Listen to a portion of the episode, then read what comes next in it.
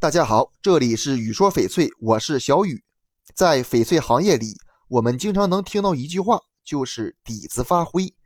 那么，什么样的翡翠才算是底色灰呢？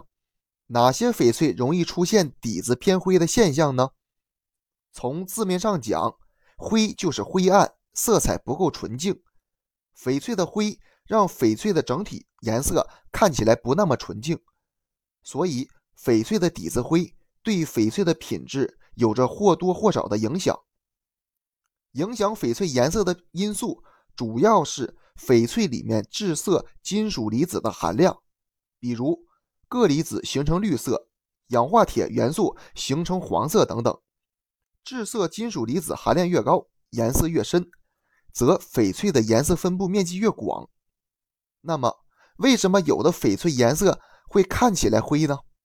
这是因为影响翡翠色彩的不是单一的致色金属离子，当翡翠里面出现多种致色离子，色彩就会出现干扰。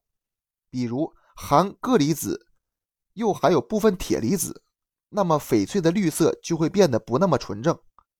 翡翠内部的铁离子含量越高。色彩就会显得越灰。除了颜色，翡翠底子里如果伴生矿杂质、悬浮物等，也会构成或深或浅的灰，产生视觉的浑浊感。我们通常说到翡翠灰，意思大概就是说翡翠的底子发灰。因此，选购翡翠时要尽可能的在自然光下观察，才能看到最准确的颜色和品相。不过，灰并非就是翡翠品质低的表现，比如蓝水、冰油青翡翠的底都是偏灰的，但是它们的品质依然很高，市场价格也不低。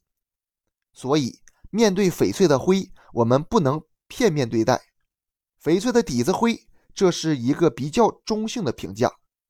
底子灰可褒可贬，有好有坏。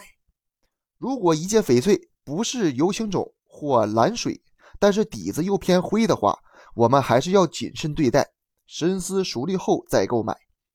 这期节目就给大家讲到这里了，喜欢我的可以下方关注，咱们下期节目见。